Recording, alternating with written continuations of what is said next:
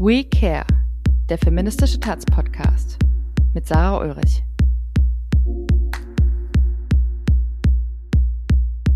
Heute Sex. Willkommen zurück bei der zweiten Staffel von We Care, dem feministischen Taz-Podcast. Ich bin Sarah Ulrich und ich bin freie Reporterin und euer Podcast-Host. Ich freue mich sehr, dass ihr heute wieder eingeschaltet habt. Ich entschuldige mich schon einmal vorab für die Audioqualität, weil ich leider ein kleines Problem mit meinem Mikro hatte. Das verspreche ich, wird wieder besser.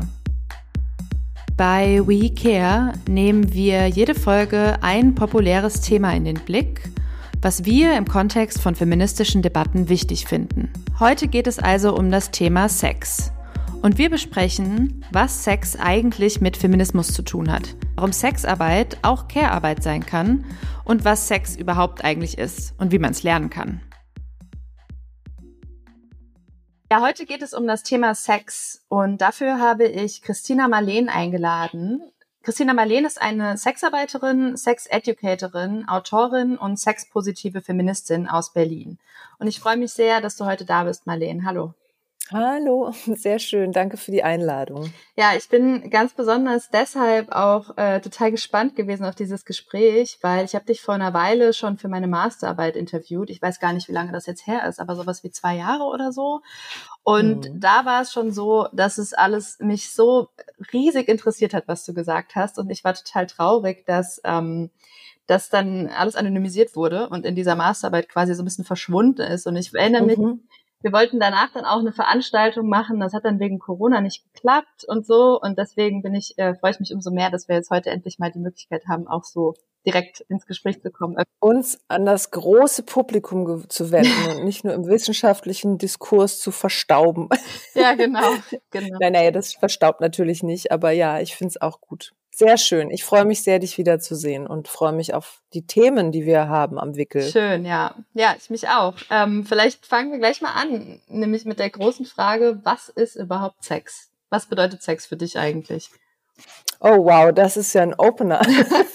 das ist ja kein Warm-up, das ist ja der, das ist ja der straight, straight Start ins Gespräch. Was ist Sex? Also ähm, Sex ist für mich wahnsinnig viel. Also ich meine, natürlich verbinde ich mit Sex was sehr, sehr leibliches, äh, körperliches, was sicherlich zu tun hat A mit meiner Arbeit und B, weil ich ein total körperlicher Mensch bin. Also ich, äh, ich liebe einfach alles, was man fühlen, wahrnehmen, schmecken, riechen, keine Ahnung, also äh, das ist, wir haben ein so unglaublich kostbares Gefäß äh, bekommen äh, mit unserer Geburt, in dem so viel Fühlraum drin ist und Sex ist halt einfach eine Art auch, sich sehr, sehr intensiv wahrzunehmen und ähm, Ekstase durch den Körper laufen zu lassen. Aber sicherlich äh, also ich meine, ich bin immer wieder frustriert mit der landläufigen Definition von Sex, die ja sehr äh, beschränkt bleibt auf äh, ein Penis gleitet in eine Vagina und das Ganze dauert wahrscheinlich so zwischen drei und sieben Minuten. Und wenn es irgendwie gut läuft, hat sich jemand tantrisch vorgebildet und dann dauert es länger. Aber für mich ist natürlich auch wegen meines also meiner, meines queeren Backgrounds Sex natürlich nicht an Genitalien, also auch nicht an gegengeschlechtliche Genitalien gebunden und auch nicht unbedingt an überhaupt an Genitalien gebunden.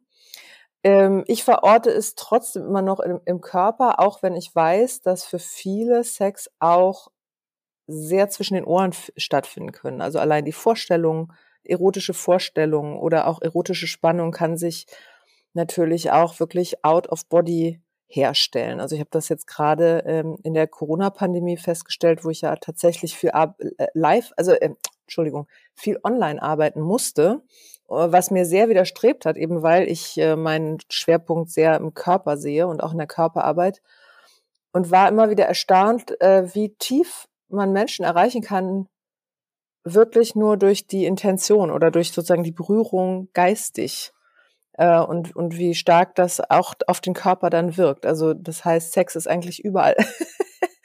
ich weiß nicht, ob das die Quintessenz ist, aber das ist im Moment mein Gefühl. Also was mir noch dazu einfällt, ist, dass sozusagen, es gibt ja auch noch äh, eine feine Unterscheidung zwischen Sex und Eros, also wobei Eros halt einfach so eine, ja, einfach auch eine libidinöse Energie ist, würde ich sagen. Also es ist wie so eine, Life Energy, dass ich so, dass ich mich lustvoll erleben kann und die kann sich ja auf ganz unterschiedliche Art und Weise durch meinen Körper bewegen und auch zwischen Menschen bewegen. Das heißt nicht, dass ich mit denen allen ins Bett springen muss, aber es kann tief erotisch sein zum Beispiel. Also mhm. Sex fängt schon sehr früh an, würde ich sagen. Mhm, ja, und also Sex ist ja schon, also für mich ist Sex, wenn man es jetzt äh, erweitert als den Begriff Sexualität, ist es ja auch viel, also es ist, es kann ja, ist ja gar nicht nur unbedingt eine Praktik, sondern es ist eben, sind vielleicht, also es sind viele unterschiedliche Praktiken, aber es sind ja auch Identitäten, sind ja auch irgendwie Sexualität und äh, Empfindungen, äh, Diskurse können auch irgendwie Sexualität bedeuten oder Sex bedeuten. Also äh, irgendwie ist es so, gerade was du gesagt hast, so diese, diese sehr heteronormative Vorstellung von der Akt, der sexuelle Akt. Ähm, das, also es ist, es ist so weit her geholt eigentlich, dass das alles wäre, was, was Sex bedeutet. Also es gibt zum Beispiel, ich kenne äh, ich kenn Leute, die geben so ein, so ein, ähm, ein kleines Erotikmagazin raus, wo, wo Leute mhm. quasi ähm, Texte schreiben, erotische Texte schreiben. Und die sind so sexy und da sitze ich mit meinem Heft in der Hand auf meinem mhm. Sessel und es ist aber trotzdem, das zu lesen, hat, hat ganz viel mit Sex zu tun. Ja, natürlich. Also ich würde auch sagen, ich meine, wenn, wenn, äh, es gibt natürlich wahnsinnig viele Blickwinkel auch, von denen aus man jetzt auf Sex oder auch Sexualität, was ich finde, was nicht unbedingt das Gleiche ist. Also weil Sexualität ist quasi das, was dem Menschen an sich innewohnt. Also sozusagen seit, ich habe eine ganz mir eigene Sexualität und das muss nicht, also das hat nicht unbedingt was damit zu tun, welchen aktuellen Sex ich habe, sondern das ist sozusagen ja auch viel genereller und ähm, äh, also ich glaube, dass sozusagen eine, ich sag mal, eine lustvolle Beziehung zur Welt, ähm, eine explorative und auch so eine sehr, also so eine sinnlich ergreifende Beziehung zur Welt ist eigentlich wie, ist eigentlich ein Geburtsrecht. Also wenn man sich Kinder anschaut, dann haben die quasi eine ganz, ich hasse das Wort natürlich aus unterschiedlichen Gründen, aber sozusagen eine, eine sehr ähm, ja intuitive und auch ungebrochenes äh, Verhältnis zu, zu ihrer zu ihrem Sex, also auch wenn das natürlich in dem Moment nicht ein entwickelter, eine entwickelte Sexualität ist, aber es ist, es hat was zu tun mit so einem, mit so einem ungebrochenen Lustempfinden, also wo sozusagen noch nichts zwischengeschaltet ist von Schuld, also das kommt natürlich dann sehr schnell, Schuld und Scham. Ähm, und äh, diese, sage ich mal, libidin dieses libidinöse Verhältnis zur Welt, also dass ich sozusagen in fast jeder Situation auch erleben kann, wenn ich es mir erlaube, äh, das, da würde ich eigentlich schon an den Beginn setzen von dem, was ich Sexualität benennen würde. Weil im, im Endeffekt geht es wirklich ja bei Sexualität auch um so ein tiefes Bekenntnis zum Genuss, also zur Freude. Also es hat und und was ich halt immer wieder erlebe ähm, bei den Menschen, mit denen ich arbeite, wo sozusagen Probleme, also bald Probleme mit Sex aufkommen und ich dann mit dem Problem arbeiten soll, landen wir häufig einfach häufig generell da so, wo sitzt die Freude im Körper und darf die überhaupt äh, erlebt werden? Also wie tief darf ich äh, Freude oder Lust erleben an mir selbst, mit mir selbst? Und da sind halt unglaubliche, ja, also kulturelle, soziokulturelle und auch biografische Hürden, die uns äh, diese Welt äh, diese Welt ist nicht dazu angetan, dass wir die sinnlich glücklichen Menschen sind, die wir eigentlich, so wie wir gemeint sind. Und da gilt, gilt es halt manchmal ein paar Sachen aus dem Weg zu räumen. Ja, also auf dieses Thema Schuld und Scham will ich auf jeden Fall nochmal zurückkommen. Ähm, das ist, das finde ich total wichtig. Aber ich glaube, ich würde, mich würde, ich würde vorher nochmal einen Schritt zurückgehen, ähm, auch um unsere HörerInnen so ein bisschen reinzuholen, in was du eigentlich machst. Also Du hast eben gesagt, ähm, während Corona hast du auch viel online gearbeitet. Was bedeutet das denn? Wie kann man sich das denn vorstellen, deine Arbeit? Wie sieht die denn da aus? Also ich kann ja vielleicht erstmal sagen, wie meine Arbeit aussieht, wenn ich nicht online arbeiten muss. Und da bedeutet das, dass Menschen zu mir kommen und in unterschiedlicher Art und Weise berührt werden. Ähm, und ich habe halt ein recht breites Spektrum. Also meine, meine Arbeit geht eigentlich hervor aus so einer sehr also aus der, ich bin Physiotherapeutin, ich kann Menschen professionell berühren, ich kann sozusagen auch psychosomatisch arbeiten, aber ich habe dann eben auch mit Sexualität gearbeitet, habe mich dann durch das Tantra-Ritual so ein bisschen durchgearbeitet, mich auch daran abgearbeitet, äh, für mich daraus gefunden, was ich daran gut finde und was nicht. Ähm, und dann habe ich mich äh, selber sehr vertieft in die Welt des BDSM, also Bondage, äh, Bondage Disziplin, Dominanz, Submission, Sadomasochismus, für alle, die dieses Kürzel nicht kennen. Ich bin äh, Spezialistin auf dem im Bereich des Bondage. Das heißt, ich kombiniere jetzt in meinen Ritualen diese beiden Welten, also die Welten, Welt einer sehr empathischen und äh, zugewandten Berührung, um Menschen das Gefühl zu geben, abgeholt zu sein, gesehen zu sein, auch gehalten zu sein, mit der Welt des BDSM, wo es ja viel geht um Kontrollverlust, äh, das Spiel mit Macht äh, und, und ähm, äh, ja, einfach aber auch im weitesten Sinne mit dem Fallen lassen. Und das, was, also, dass Menschen kommen zu mir mit dem Wunsch, sich fallen zu lassen. Hm, und auch so Machtdominanzen, die in der Gesellschaft existieren, irgendwie mal so sein zu lassen? Ich weiß nicht, also es gibt da häufig so unterschiedlichste Theorien dazu. Also was ich, BDSMer sind die, die im Alltag immer Alpha-Tiere sind und dann endlich mal loslassen können oder umgekehrt. Und äh, ich, ich habe nicht immer Entsprechungen dazu gefunden. Also ich habe das Gefühl, ob man jetzt kinky ist oder nicht, hängt von sehr, sehr vielem ab. nicht unbedingt davon, ob man jetzt in einer Chefetage sitzt und sagt, oh, heute Abend lass ich mich mal von meiner Domina richtig durchnehmen. Das gibt's natürlich. Also das, das ist natürlich so, aber ich glaube, dass ähm, diese submissiven, also es gibt ja sogar umgekehrt eher das Tabu, also jetzt aus feministischer Sicht, wenn Frauen submissiv sind ja, als hätten die nicht auch ein Recht darauf, also komplett die Kontrolle abzugeben und auch den Wunsch danach. Aber genau da finde ich nämlich auch ganz, sorry, dass ich dich unterbreche, aber genau da gibt's ja auch quasi viele Leute, die sagen, naja, aber das ist der Ort, in dem ich entscheiden kann, ob ich, ich möchte, ob ich möchte, dass jemand Macht über mich ausübt oder nicht. Also ob ich, ja, genau. das ist, und das ist ja quasi der Clou, weil das kann man ja gesellschaftlich nicht entscheiden. Ja, sicherlich. Also und, und das ist aber häufig wird diese Unterscheidung ja nicht gemacht und Frauen wird ja nicht zugetraut, dass sie zu irgendwas äh, einverständlich sein können. Also was, ne, was ja vielleicht reden wir darüber noch, ähm, was ja in, für sozusagen selbstbestimmte Sexarbeiterinnen genauso gilt. Also wenn ich werde ja irgendwie alle Nase lang angegriffen, weil ich äh, dem Patriarchat Vorschub leiste, obwohl ich äh, mit Händen und Füßen genauso wie viele meiner KollegInnen ähm, äh, zu verstehen gebe, dass die Arbeit, die ich mache, wirklich die Arbeit ist, die ich machen will und ich nicht gerettet werden möchte. Und äh, das fühlt zu viel Anfeindungen, insbesondere von Feministinnen. Und das finde ich immer wieder ganz erstaunlich, eben einfach, weil ein Feminismus, dem ich mich zugehörig fühle, einfach davon ausgeht, dass Frauen oder Menschen auf dem femininen Spektrum oder äh, queere Personen in der Lage sind, für sich selber zu entscheiden, was sie machen möchten mit ihrem Sex. Und wenn ich dafür Geld nehmen möchte, dann ist das zu respektieren ähm, und nicht davon auszugehen, zu wissen, was das Richtige sei für mich, weil das ist ähm, auch nur ein anderer paternalistischer Move. Aber gut, das ist ähm, eine, ein großer Konflikt im, mhm. in der Frauenbewegung. Und ja, auch darauf kommen wir nochmal zurück. Ähm, das ist auf jeden Fall auch ein wichtiger Punkt. Aber vorher würde ich trotzdem gerne noch die Frage klären, wie das aussieht, wenn du online arbeitest, weil mich das auch total interessiert. Ich kann mir das schlecht vorstellen. Ja, ich konnte es mir auch nicht vorstellen, weil ich bin halt, also in der Art, äh, wie ich arbeite, ich bin sozusagen ja ich arbeite zwar als Domina, aber ich bin jetzt nicht so eine Domina, die sich einfach nur hinstellt und sagt, knie dich hin, Sklave. Also obwohl übrigens ist auch ein Klischee, die meisten Dominas arbeiten natürlich total äh, informiert, wissend und mega empathisch und wissen, und es reicht nicht, dass man jemand sagt, jetzt knie dich hin und sei ein Wurm, ähm, sondern man muss natürlich genau verstehen, was möchte dieser Mensch und wie kann ich diese Wünsche erfüllen.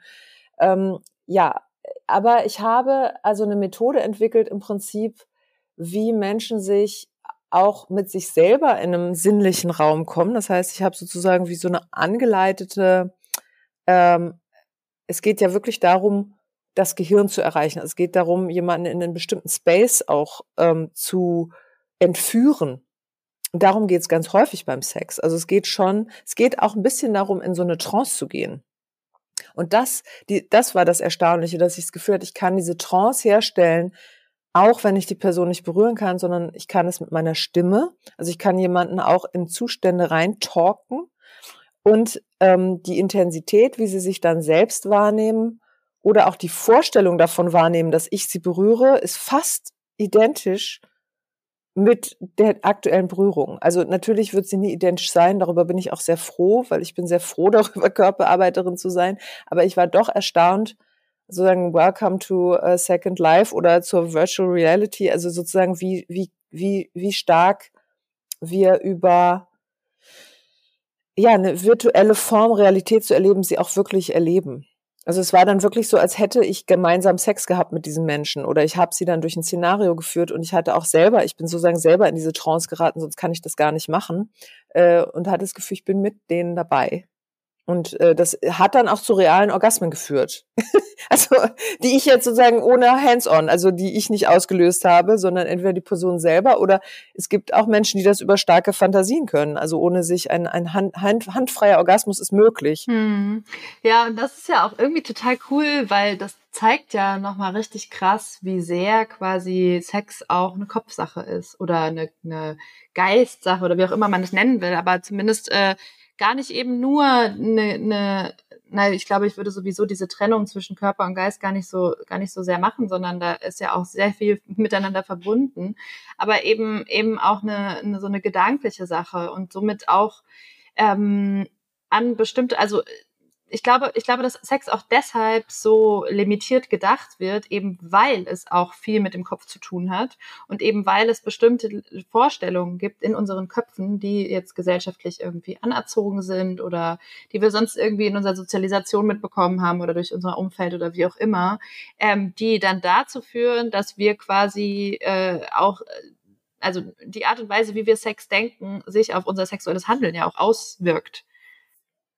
Absolut also alles, was du gerade gesagt hast, kann ich nur unterschreiben.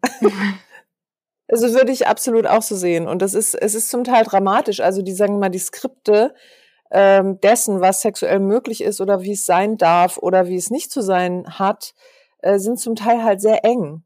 Und das macht äh, den Sex halt irgendwann sehr traurig. Also ich, ich sehe sozusagen Sexualität immer so ein bisschen wie so ein, wie so ein wir haben halt so ein wildes Tier in uns und das ist halt ein total, also manchmal sehe ich auch, weiß nicht, ist es ein großes Pferd, das glänzt oder so, so ein Mustang, der halt irgendwie dafür gemacht ist, einmal so durch die Savanne zu fegen oder so.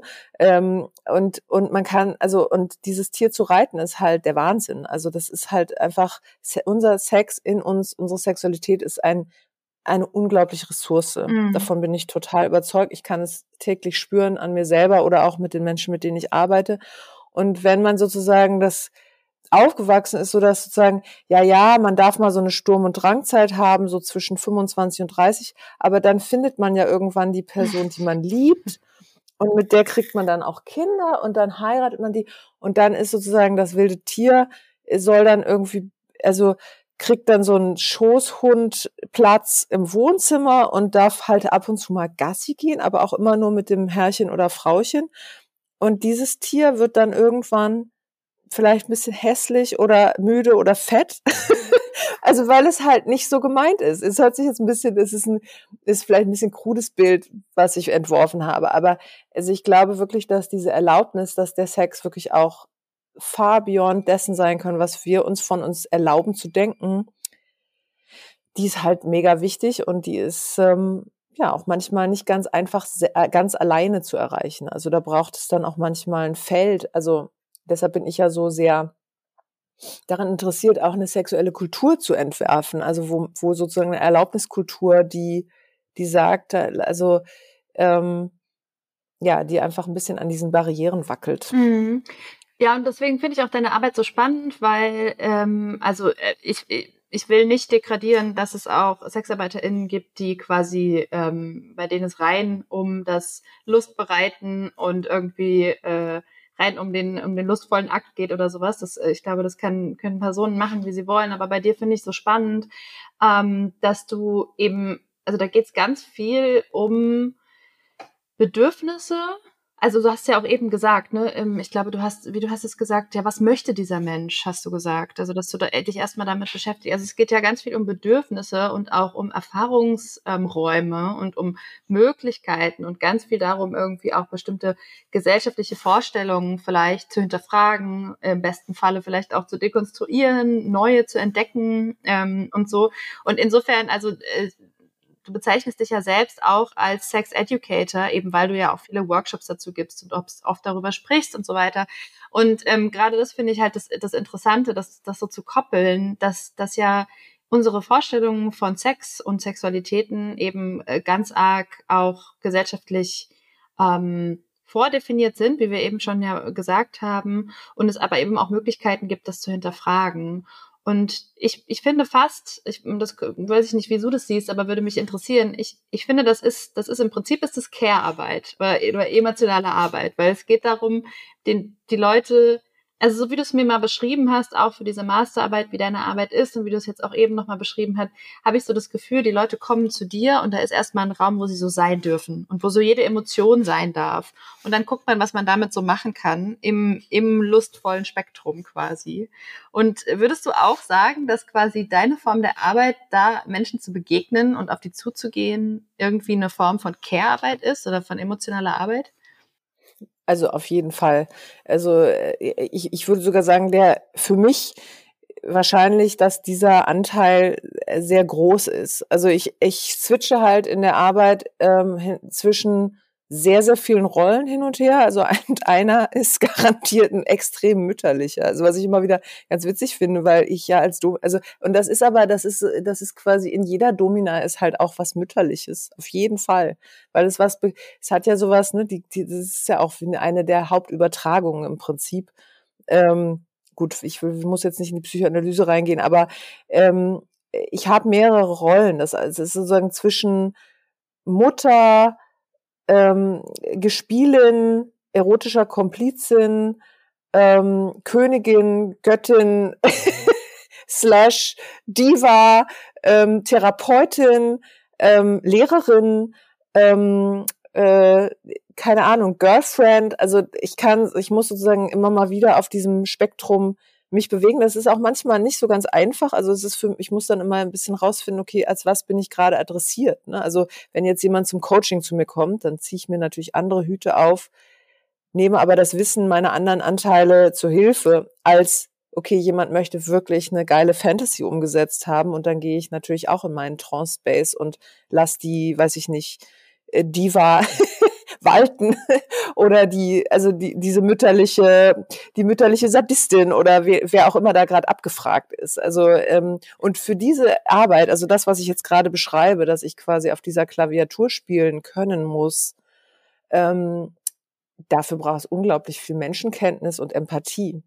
Also ich nenne inzwischen ja auch meine Methode mehr oder weniger Methode. Also die Art, wie ich arbeite, empathische Dominanz, weil also Empathie ist halt einfach das Hauptding, was ich brauche, um in so eine intensive Arbeit einzusteigen, sowohl körperlich, aber eben auch ins Brain von den Leuten, um zu verstehen, wo stehst du gerade und was willst du eigentlich von mir und was möchtest du mit diesem nächsten Schritt für dich erreichen. Also geht es um einen Befreiungsmoment, geht es einfach darum, ja, wie du sagst, gehalten und angenommen zu sein mit dem, was ich gerade mache oder also wo ist gerade die das feine Spiel mit so einer Grenze. Also für mich, zu mir kommen ja Menschen, die irgendwie das Gefühl haben, boah, jetzt muss ich mal irgendwie an so einer bestimmten Grenze von mir arbeiten.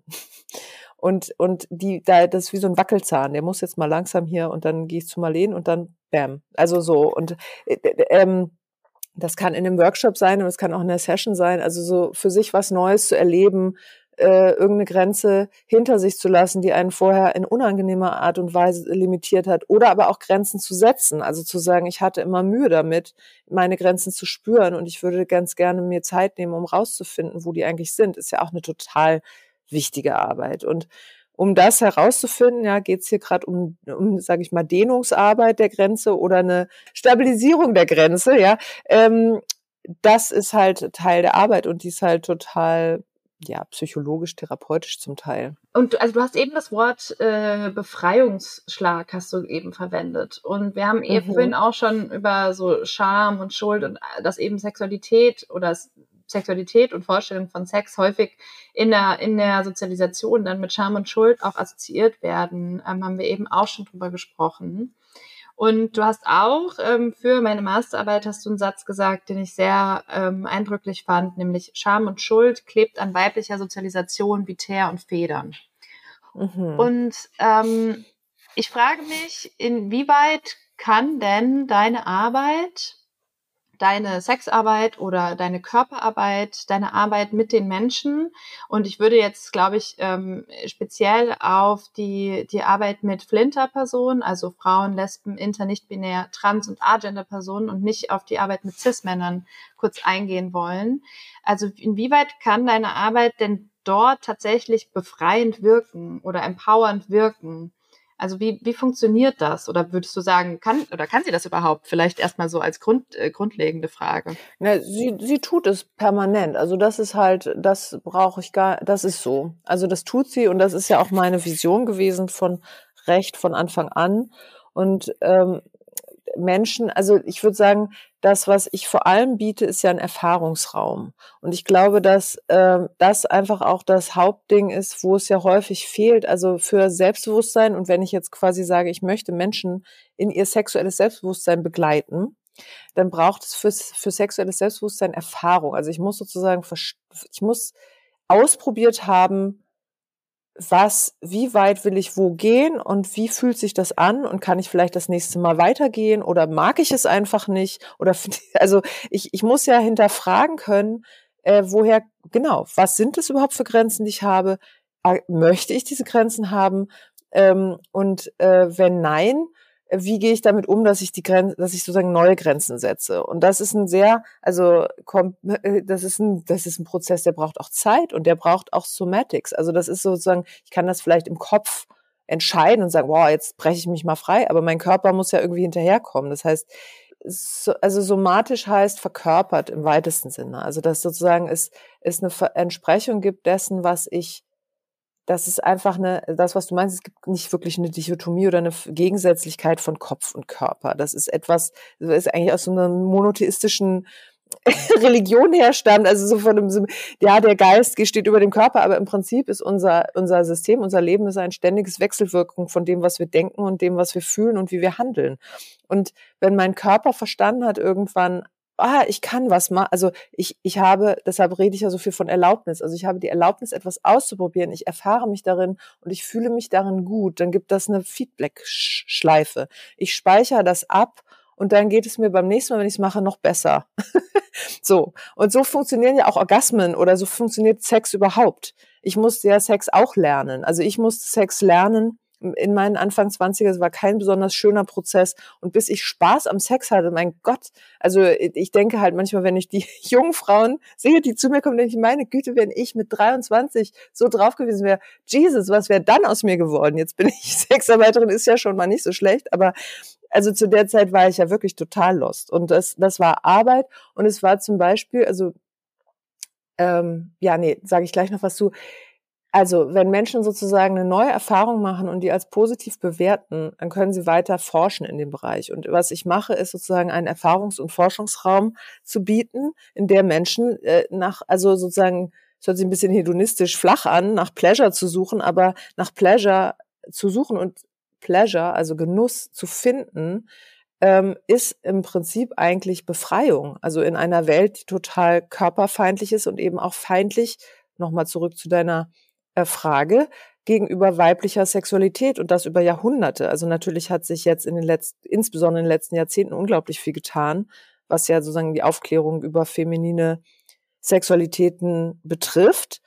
Äh, und es ist sogar in der Süddeutschen Zeitung eine riesen Doppelseite über die Funktionen der Klitoris in, all, in drei Dimensionen so. Man denkt, wow, what happened?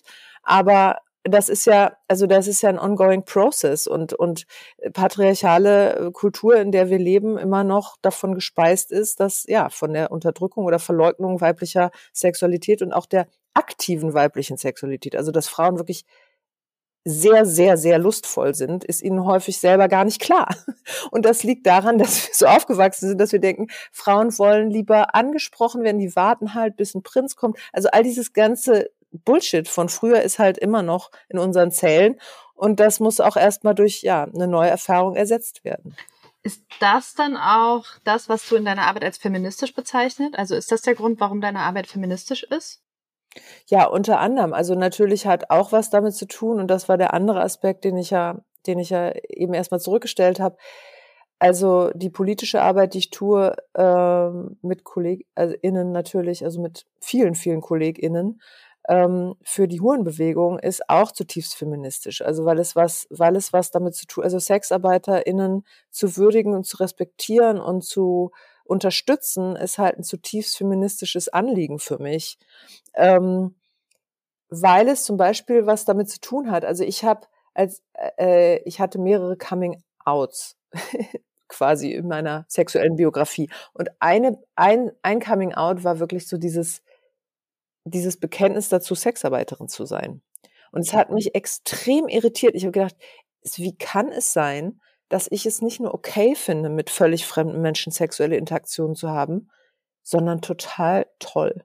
Und es hat mich auch, also mal abgesehen davon, es hat mich auch angemacht, es hat mich total angeturnt. Es war immer eine Fantasy von mir. Aber auch das ist ja mit Scham behaftet. Natürlich. Ich habe irgendwie die, also dass ich, genau, ich habe halt gedacht, ja gut, du bist halt ein bisschen schräg oder so, aber das, das kann man ja sich fantasieren, aber jetzt wirklich machen, das geht ja gar nicht. Und bis ich dann irgendwann dachte, wieso geht es eigentlich nicht? Mit wem legst du dich eigentlich an? Also mit wem oder was legst du dich soziokulturell an, dass du das Gefühl hast, wenn du irgendwie Jura studierst, dann dann geht das halt gar nicht, was ja auch stimmt. Also ich meine, ich habe mein Jurastudium an den Nagel hängen, ich werde nicht mehr in den Staatsdienst gehen und dadurch kann ich halt auch so offen über diese Themen reden. Ähm, aber ich war sozusagen, ich musste erstmal in meinem eigenen Kopf, und das meinte ich mit diesen Limitierungen, also ich musste erstmal verstehen, wer hat mir denn eigentlich diese ganzen alten Möbel ins Oberstübchen gestellt? Also woher kommen, woher kommen diese Gedanken, was ich darf und was ich nicht darf? Und das muss man dann erstmal wirklich super, ich, da bin ich schon auch sehr radikal. Also ich bin sozusagen wirklich, ich gesagt, okay, dann, wenn ich noch nicht mal weiß, wer, warum das hier steht, dann muss das erstmal alles raus. Und ich muss richtig vom Basic verstehen, wo beginnt meine, meine Lust, wo hört sie auf, also wo finde ich was zu viel, wo finde ich irgendwas creepy, was mag ich keinesfalls, wie kann ich meine Grenze dann auch verteidigen. Aber das muss von mir kommen. Also ich muss für mich entscheiden, ob das okay ist oder nicht. Und, und diese Grenzen sind sehr unterschiedlich von dem, was ich immer gelernt habe, wo meine Grenzen wahrscheinlich sind. Und das finde ich schon bemerkenswert. Aber also ich verstehe den Gedanken zu sagen, okay, ich muss erstmal für mich selbst rausfinden, wo sind meine Grenzen, wo ist mein Begehren, wo sind meine Bedürfnisse und so weiter. Und ähm, ich würde sagen, das ist, das ist, das ist ja auch was, was, wenn man jetzt äh, überlegt, welche Kritik es an deiner Arbeit gibt, das ist ja auch was, was wahrscheinlich nicht angegriffen wird oder weniger angegriffen wird. Schon wird natürlich auch angegriffen, gerade bei, bei Frauen natürlich immer noch mal mehr, wenn sie plötzlich über ihre eigene Sexualität bestimmen.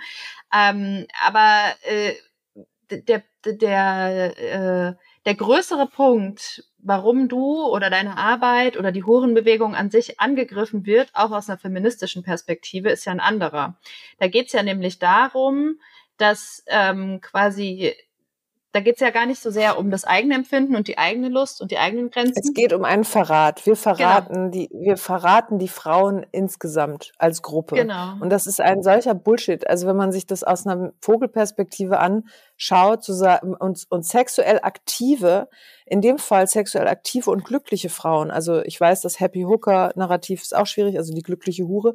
Aber also Menschen, die zufrieden sind damit, eine sexuell aktive Frau dafür zu beschuldigen, dass sie andere Frauen, äh, anderen Frauen damit schadet, ist per se einfach erstmal absurd. Vielleicht müssen wir aber nochmal kurz in diesen Diskurs reingehen. Also welche tatsächlich feministische Kritik es an Sexarbeit auch gibt. Also ich glaube, das müssen wir einfach nochmal einen Schritt zurückgehen, dass Leute auch wissen, also was sind die Beschuldigungen, die du entgegenbekommst? Naja, das sozusagen, also wenn ich mich als Frau, äh, naja, häufig wird inzwischen ja anerkannt, dass ich und auch andere selbstbestimmt arbeiten. Und wir haben immer gesagt, na ja, wir sind ja die Ausnahmen und in Wirklichkeit gibt es ja die ganzen geschändeten, gequälten äh, und benachteiligten Personen in der Sexarbeit, die natürlich nicht Personen in der Sexarbeit genannt werden, sondern Prostituierte. Ähm, und das und dazu muss ich sagen, dass mir natürlich klar ist, ähm, dass nicht alle Arbeitsplätze so sind wie meiner äh, und dass es auch viele Arbeitsplätze gibt in der Sexarbeit, wo ich nicht arbeiten möchte, die wahrscheinlich wirklich, also ähm, nah am Menschen unwürdig sind oder besser gesagt auf jeden Fall nicht dazu beitragen, dass die Menschen, die an diesen Arbeitsplätzen sind, ihren Arbeitsplatz so äh, kreieren können, wie er für sie sich richtig gut anfühlt. Also ich meine, das ist wahrscheinlich in dem Fall gar nicht eine wirkliche Kategorie. Also dass er sich, dass er sicher ist und und ähm, dass sie sich sozusagen von jedem Klienten respektiert fühlen und so weiter. Das ist wahrscheinlich für viele Arbeitsplätze nicht der Fall. Und das ist dramatisch und das ist scheiße. Und die Frage wäre für mich, wie man das ändern kann. Also sozusagen, und da da fängt die politische Debatte schon an, ja, also das sozusagen das einzige, was Menschen in prekären Situationen hilft, sind Stärkung der Rechte und Empowerment, also im allerweitesten Sinne, Unterstützung. Und wenn jemand wirklich aussteigen will, also wer immer in der Sexarbeit ist und dort nicht sein will, dann braucht die Person Unterstützung, um zu wechseln. Und diese Unterstützung gibt es ja auch schon, die ist aber noch zu wenig da. Und natürlich gibt es einfach die Frage, warum ist jemand in einem Job, wo er nicht sein will, wahrscheinlich aus Geldnot, also als, als wirklich, also das ist ja schon, da fängt ja eine Zwangslage schon an, ja, ökonomischer Druck im Kapitalismus. Man macht Arbeiten, die man eigentlich nicht machen will, macht man zum Teil auch als, als Postbote hier für Amazon oder oder äh, äh, Essensbringer oder, oder in irgendeiner Fabrik. Ja, das sind soziale Probleme, die wir haben. Und die müssen natürlich auch sozialpolitisch angegangen sein. Und wir sind fern davon, weil wir wissen, es gibt im Moment einfach ein paar Superreiche und ziemlich viel äh, arme Schweine. Und das ist alles dramatisch und scheiße. Aber daran sind, Entschuldigung, es sind nicht Sexarbeiterinnen daran schuld. Also Sexarbeiterinnen, die gesagt haben, die, die finden, dass ihr Beruf voll das Richtige ist für sie oder zumindest das, was sie im Moment machen wollen. Es gibt ja auch welche, die sind nicht so berufen dazu wie ich, sondern die machen das als Interimsentscheidung, sagen, heute fick ich mal für Geld oder ich mache es irgendwie in diesem Jahr, weil ich muss mein Kind erstmal hier durchbringen durch eine bestimmte Phase oder sowas äh, und will dann nicht jeden Abend in die Kneipe gehen, um, um zu arbeiten. Das sind absolut legitime Entscheidung. Und diese Personen, also diese Frauen in dem Fall, sind nicht daran schuld am Elend der anderen. Also da, man muss einfach diese, da sind ganz andere Leute schuld dran, dass es, dass es Menschen geht wie armen Schweinen, ja. Also und aber nicht Sexarbeitende. Und das finde ich so interessant, dass wir dann angegriffen werden, als sei es meine Schuld. Also natürlich wünsche ich mir soziale Lösungen für alle Menschen. Ich wünsche mir ein soziales Grundeinkommen und ich wünsche mir auch, dass jede Sexarbeiterin äh, selbstbestimmt und glücklich an ihrem Arbeitsplatz ist. Äh, ähm, aber damit werden wir halt, also darum geht's ja häufig, äh, nicht, da werden wir nicht hinkommen, wenn wir eine Verbotskultur einrichten. Also es geht ja dann immer darum, sollen wir Sexarbeit verbieten oder sollen wir Freier bestrafen? Und jede Person, die sozusagen eh schon ein ziemlich schlechtes Leben hat, wird durch ein Verbot oder jede Form der Kriminalisierung einfach ein noch schlechteres Leben haben. Und wer das nicht versteht, ich, ich habe keine Ahnung, warum man das nicht verstehen kann. Ja, und, und es gibt ja aber auch noch eine andere Dimension der Kritik, nämlich, dass, also gerade in so einem, die Einwandungen, die du jetzt gerade beschrieben hast, sind, die kommen auch aus einem feministischen Diskurs, aber ich würde sagen, die sind sogar noch gesamtgesellschaftlich auch relativ weit verbreitet. Und wenn man jetzt noch tiefer in so einen feministischen Diskurs einschreibt, wobei, also ich, ich finde auch, dass diese Positionen nicht unbedingt feministisch sind, weil sie sehr unsolidarisch sind. Und für mich ist Feminismus erstmal äh, so, ein großer Anteil von Feminismus ist Solidarität. Ähm, aber es gibt quasi, es gibt trotzdem äh, Kritik von Menschen, die sich als Feministinnen bezeichnen, die eben sagen, indem ähm, Frauen, und sie sagen explizit Frauen, ähm, Sexarbeit, sie sagen nicht Sexarbeit, sondern sie sagen Prostitution. Also in, in dem quasi Frauen Prostitution anbieten, unterwerfen sie sich der männlichen ähm, Begierde und damit auch der kapitalistischen Verwertungslogik, weil sie den Körper als Ware anbieten. Also ihren Körper quasi, den sie, den sie den, den Männern, also quasi dem Patriarchat, äh, verkaufen und somit quasi ihren eigenen Körper, also auch kapitalismuskritisch quasi gesprochen, ihren eigenen Körper vermarkten. Und damit ordnen sie sich quasi der sexuellen Erfüllung der Männer unter und ähm, bringen sich damit quasi automatisch, indem sie ihren Körper als Ware verkaufen, in eine unterwürfige Position. Naja, also ich meine, ich kann da immer, ich kann auf dieses Denken immer gar nicht so richtig einstellen, weil ich mal, mir halt denke, okay, ich, wenn ich heute Abend habe ich noch einen Friseurtermin und ich habe halt die Begierde, eine tolle neue Frisur zu kriegen und ähm, mein Friseur wirft sich mir nicht unter, sondern der schneidet mir die Haare und bekommt dafür Geld. Und das ist völlig in Ordnung, weil es ist consensual. Und es gibt sozusagen auch andere Formen der Dienstleistung, die den Körper mit einbeziehen. Also jeder Schauspieler, jede Tänzerin, jede, jede, keine Ahnung, also Performance äh, Kultur ist sozusagen eine Form, den Körper einzusetzen. Und wenn, also da gibt's ja noch andere Berufe, also die sozusagen noch viel risikoreicher sind, Fassadenkletterer oder Fallschirmspringer oder ich meine, Entschuldigung, ist, wir haben die Bundeswehr. Also ich meine, wie, wie, wie krass kann man eigentlich seinen Körper noch in Dienst stellen, also in Dienstleistung stellen? Und dann aber auch noch in, ich meine, das ist, äh, ja gut, Also ich lasse es einfach mal so stehen. Also, dass ich sozusagen Orgasmen habe für Geld, ist für mich erstmal überhaupt kein Problem und ich habe meinen Körper noch. Und ich habe mich nicht, ähm, also eine Dienstleistung besteht eben darin, dass ich ein Kundenbedürfnis befriedige in irgendeiner Form. Und natürlich aber Dienstleistende haben im besten Fall, wenn es nämlich Arbeitsrechte gibt oder zumindest etwas in der Form ist, ähm, äh, dann habe ich auch als Dienstleistende die Möglichkeit, Grenzen zu formulieren also der Grenzen dessen, was ich, was ich leisten kann. Und ich habe ja zum Beispiel ein ganz anderes Portfolio als andere. Das heißt, ich habe eine Grenze irgendwo, was für andere total normal ist. Und dafür mache ich Sachen, die für andere so völlig undenkbar sind. Hm. Ja, ja. Ja, ich finde, also das leuchtet mir auf jeden Fall ein, irgendwie zu sagen, also, naja, Sex ist eine Dienstleistung, ähm, so wie jede andere auch.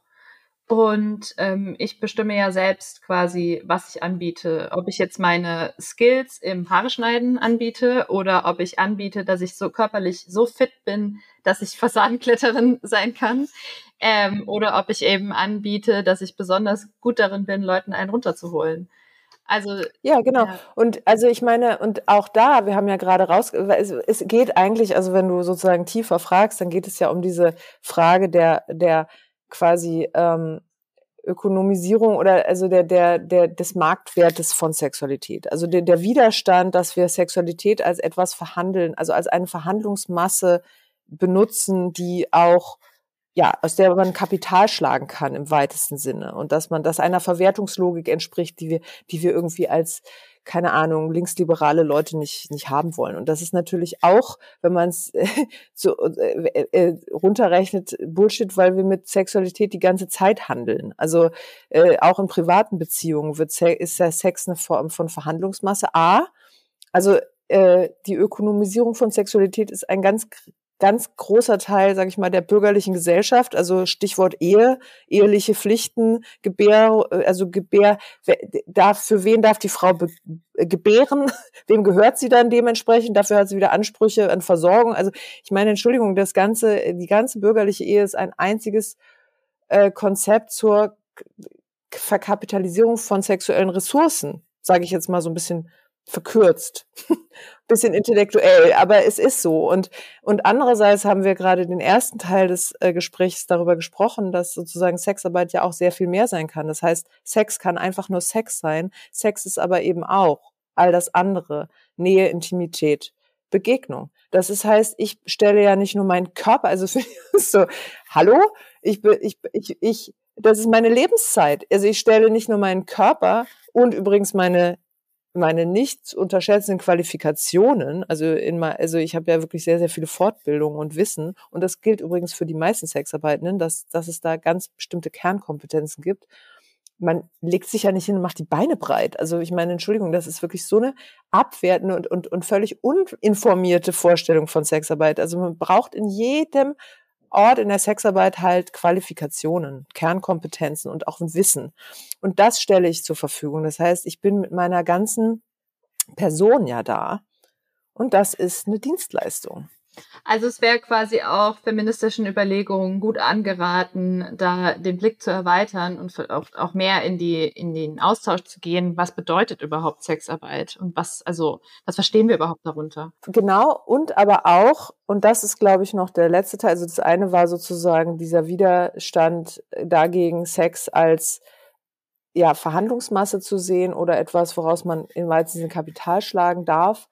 Ähm, das andere ist aber auf jeden Fall auch sozusagen die alte Vorstellung, dass die Frau auf ihren Körper eigentlich zurück, also das war dieses Empör, diese Empörung, die ich gerade hatte, dass ich ich bin, bin ja nicht nur mein Körper, ja, dass ich das sozusagen Feministinnen gegenüber sagen muss und sagen muss, hallo, also nur weil mir jemand an die Muschi greift oder ich äh, sozusagen sexuelle Handlungen durchführe, bin ich noch nicht in meiner Würde als Frau völlig verletzt. Also das ist ja auch eine Vorstellung aus dem 19. Jahrhundert, dass die berührte Frau, also die Frau, die vor der Ehe Sex hat, oder die, da ist ja auch keine Vorstellung davon, dass die Frau dann selber Sex haben will, sondern sie wird dann irgendwie genommen und dann ist sie verbraucht oder sie ist traumatisiert oder sie ist, sie ist dann sogar entselbstet.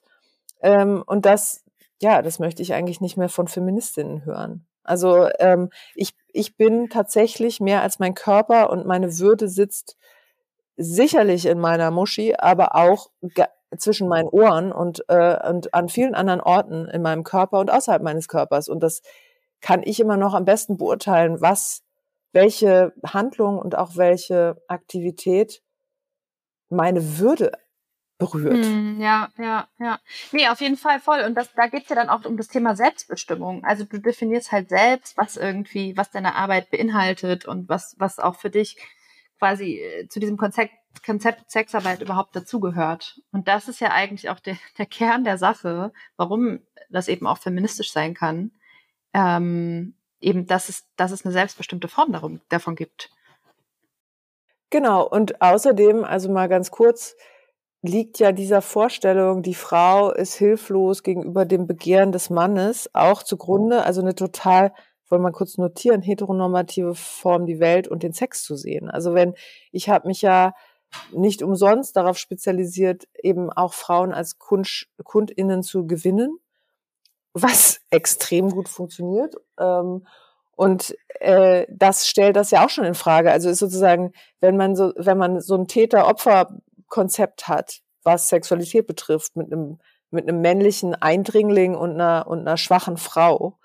Ähm, wie funktioniert es dann, wenn Frauen auch Kundinnen sind? Oder queerer Sex. Genau, queeren Sex und auch, also ich meine, das ist aber auch der Grund, warum ja in der, in der ganzen Debatte nie, also eben immer von Frauen gesprochen wird, Frauen in der Sexarbeit und nicht von den männlichen oder Transidentitäten, äh, die natürlich in der Sexarbeit arbeiten, ja, ja. Ähm, ich würde gerne, bevor wir so zum Schluss kommen, ähm, würde ich noch mal ganz kurz auf ein Thema, was das, das habe ich mir vorhin notiert, ähm, weil du das gesagt hast.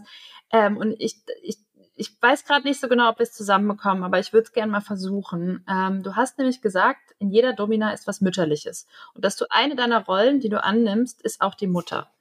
Und es gibt ja, also ich habe mich viel mit weiblicher Sexualität und auch dieser Frage von Scham und Disziplinierung weiblicher Sexualität eben auch für meine Masterarbeit und aber auch darüber hinaus auseinandergesetzt. Und es gibt ja immer wieder auch in eben einer cis-heteronormativen Vorstellung oder Sozialisation immer wieder auch diese Unterscheidung der Frau ähm, als Hure und Heilige. Also es gibt eben die Frau, die die Hure ist und es gibt die Frau, die die Heilige ist. Was ja häufig irgendwie dazu führt, dass quasi ähm, Frauen, die auf einer, auf einer äh, emotionalen Ebene ernst genommen werden, ähm, wenn die sexuell aktiv werden, häufig total abgewertet werden. Nämlich, du kannst doch jetzt hier nicht so slutty unterwegs sein oder was ist denn mit dir los? Warum bist denn du so freizügig oder keine Ahnung? Dich kann ja keiner ernst nehmen. Du bist doch eigentlich intellektuell. Warum ziehst du dich so an? Solche Dinge, ja. Die, die ich auch im Übrigen irgendwie als äh, feministische Journalistin immer wieder zu hören bekomme. Also äh, in, in jeglichen Kontexten. Ähm, Würdest du sagen, dass du irgendwie, also ist deine Arbeit auch dazu da, diese Unterscheidung irgendwie aufzulösen? Oder wie können wir vielleicht, oder auch, auch darüber hinaus, welche, welche Ideen hast du, diese Unterscheidungen auch aufzulösen und quasi ähm, auch gesellschaftlich klarzumachen, dass Frauen und Queers Hure und Heilige sein können? Und quasi, was kannst du da aus deiner Arbeit mitgeben? Ja, also für mich ist das ähm, eh klar. also für mich ist das eh, ähm, kein Okay, das, ich fange nochmal an. Ähm, es ist für mich eh klar, dass das so ist. Ja, für dich, aber gesellschaftlich ja, ja nicht. Nein, nein, genau. Ich verstehe und ich versuche dir, ich versuche darauf eine Antwort zu geben aus der Praxis. Also da ich, ich, ich, für mich ist es vollständig klar, dass Menschen sehr, sehr viele Seiten haben. Und wenn ich quasi ähm, und, und das sind emotionale Seiten und das sind aber auch ähm, verspielte Seiten oder sexuelle Seiten und das sind intellektuelle Seiten und das sind, ja, also das, was ich meinte mit dieser Bandbreite, die ich da spiele, das sind ja auch nur noch, das sind ja nur einige der Anteile, die ich als ganze Person habe. Also einige meiner Anteile lasse ich zum Beispiel aus der Arbeit komplett raus. Und wenn ich mit Menschen arbeite, dann geht es häufig darum, Anteile wieder zu erwecken. Also Anteile, die aus irgendeinem Grund in irgendein Kellerloch gesperrt worden sind, aus Gründen.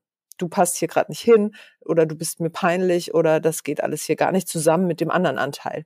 Und ähm, äh, diese Anteilsarbeit ist halt total schön. Also weil man sozusagen diesen Anteil erstmal wieder so ein bisschen locken muss. Und was weiß ich, wenn man da eine kleine Schlampe erstmal rauslockt und übrigens all gender. Also ich habe ja so, die Arbeit mache ich ja mit den sogenannten Cis-Männern auch. Also das sozusagen, da gibt's dann feminine Anteile oder die, der Anteil, der einfach nur genommen werden will oder der einfach mal sich nur halten lassen will. Also diese Anteile, ich krieg Gänsehaut, wenn ich das sage. Also diese Anteile zu erlösen aus ihrem aus ihrem Käfig da oder aus ihrem Kellerloch ist eine unglaublich schöne Arbeit, weil die dann da rauskommen wie so kleine Frischlinge und total sagen, wow, was habe ich alles verpasst, jetzt will ich erst mal spielen. Und für mich ist ja quasi das Spielen auch der totale, der zentrale Aspekt für Heilung.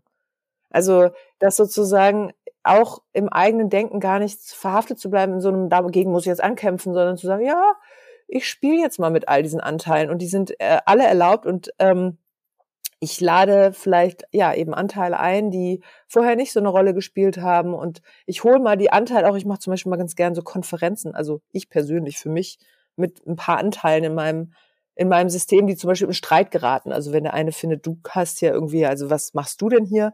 Ich habe so eine Oberlehrerin, ne? so eine so eine Vorständin, die sozusagen immer für alles zuständig ist und irgendwie checkt, ob das alles läuft. Und dann ist aber ein anderer Anteil, der irgendwas möchte was völlig irrational ist, dann, dann brauche ich eine kleine Konferenz und dann muss ich mit denen irgendwie kommunizieren. Und so ähnlich ist das halt in der Arbeit auch. Also ähm, äh, und wenn ich entdecke, ich habe ähm, auf einmal eine Fünfjährige, die halt ganz gerne Wutausbrüche hat und aber danach ganz doll in den Arm genommen werden will, ja dann dann habe, dann muss die halt auch mal gesehen werden. Und so geht's mit, ist mit den sexuellen Seiten auch.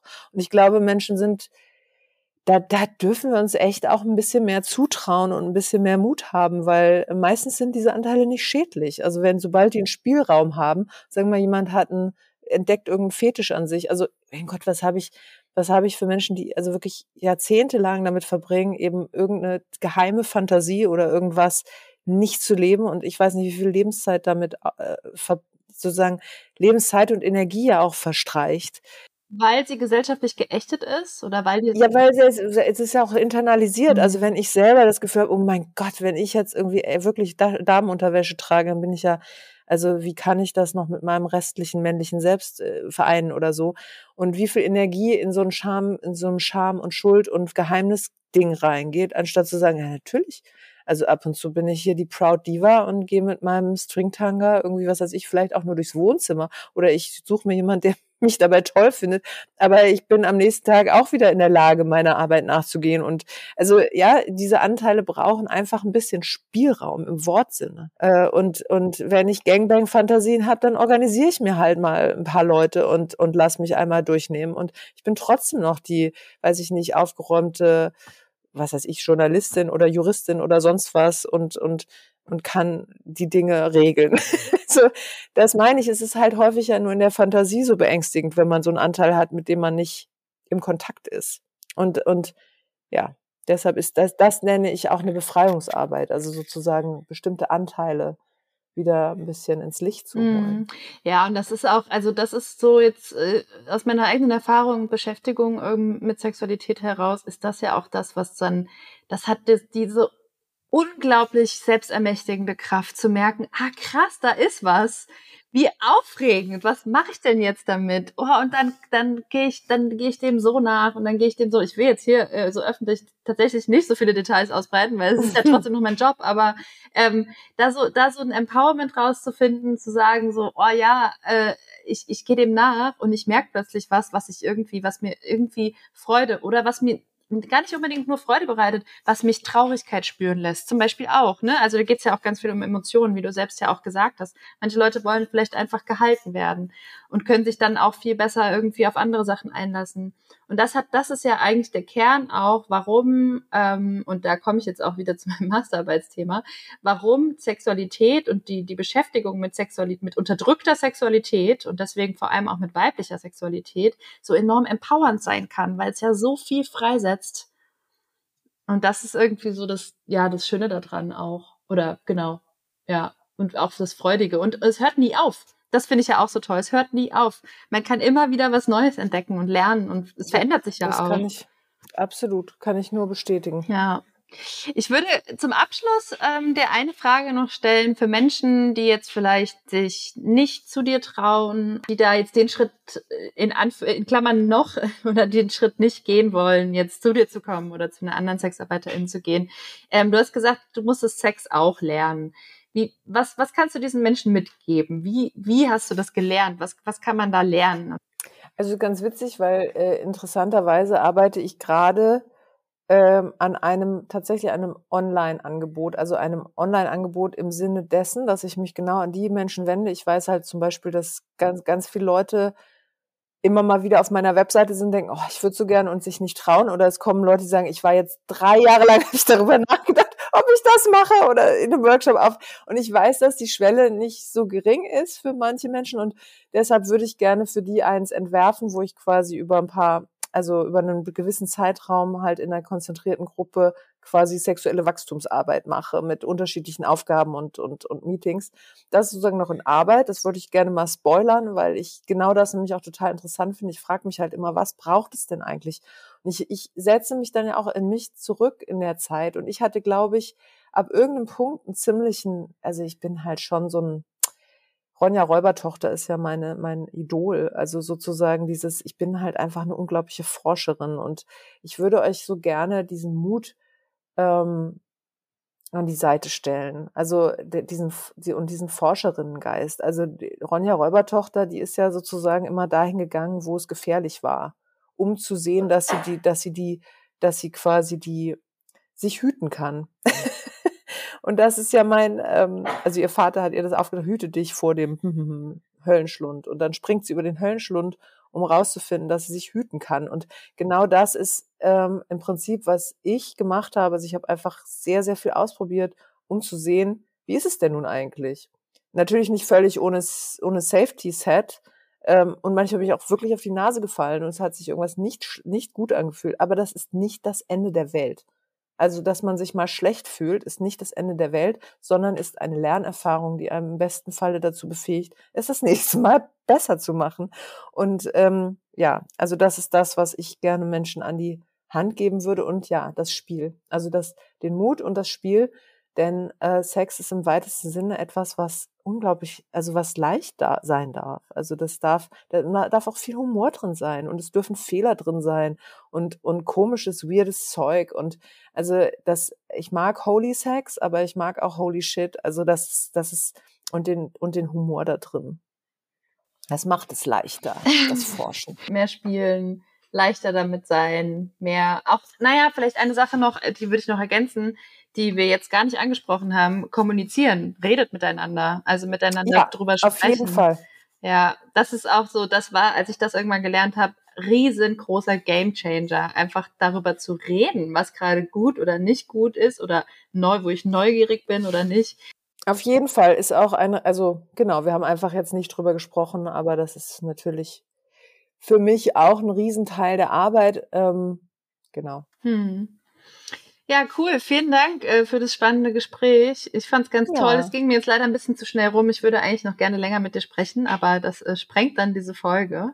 Äh, danke, dass du dir die Zeit genommen hast und äh, sehr gerne. Ja, wir darüber sprechen konnten. Ich freue mich auch sehr und das Thema ist ja auch riesig. Darüber könnte man ja wahrscheinlich mindestens zehn Folgen machen. Stimmt. Vielleicht in der nächsten Staffel. Okay. Ja, ich danke dir.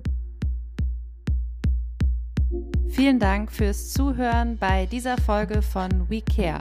Ihr findet die Website von Marleen ebenso wie meine angesprochene Masterarbeit in den Show Notes. Wie immer, wenn ihr Feedback, Anmerkungen oder Kritik habt, dann schreibt mir doch gerne an sarah.ulrich.taz.de oder an podcasts.taz.de. Ich freue mich von euch zu hören. Und unterstützt doch auch unser solidarisches Bezahlmodell Taz zahl ich. Damit könnt ihr unabhängigen Journalismus und Podcast wie diesen ermöglichen. Ihr findet den Link unter taz.de slash ich. Die nächste Folge wird eine Sonderfolge sein, denn am 8. März ist Feministischer Kampftag. Ich werde am Abend des 7. März einen Taz Live-Talk mit VertreterInnen des Netzwerk Care Revolution machen, den ihr entweder dann direkt live oder aber danach als Videoaufnahme online schauen oder dann ab Ende März als Podcast-Folge hören könnt. Ich freue mich darauf und bis dahin bleibt solidarisch.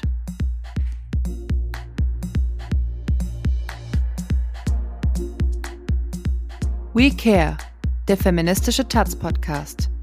Von und mit Sarah Ulrich. Redaktionelle Leitung Anne Fromm. Technische Leitung Nikolai Kühling. Dieser Podcast erscheint monatlich auf taz.de und bei den Streamingdiensten iTunes, Spotify und Deezer.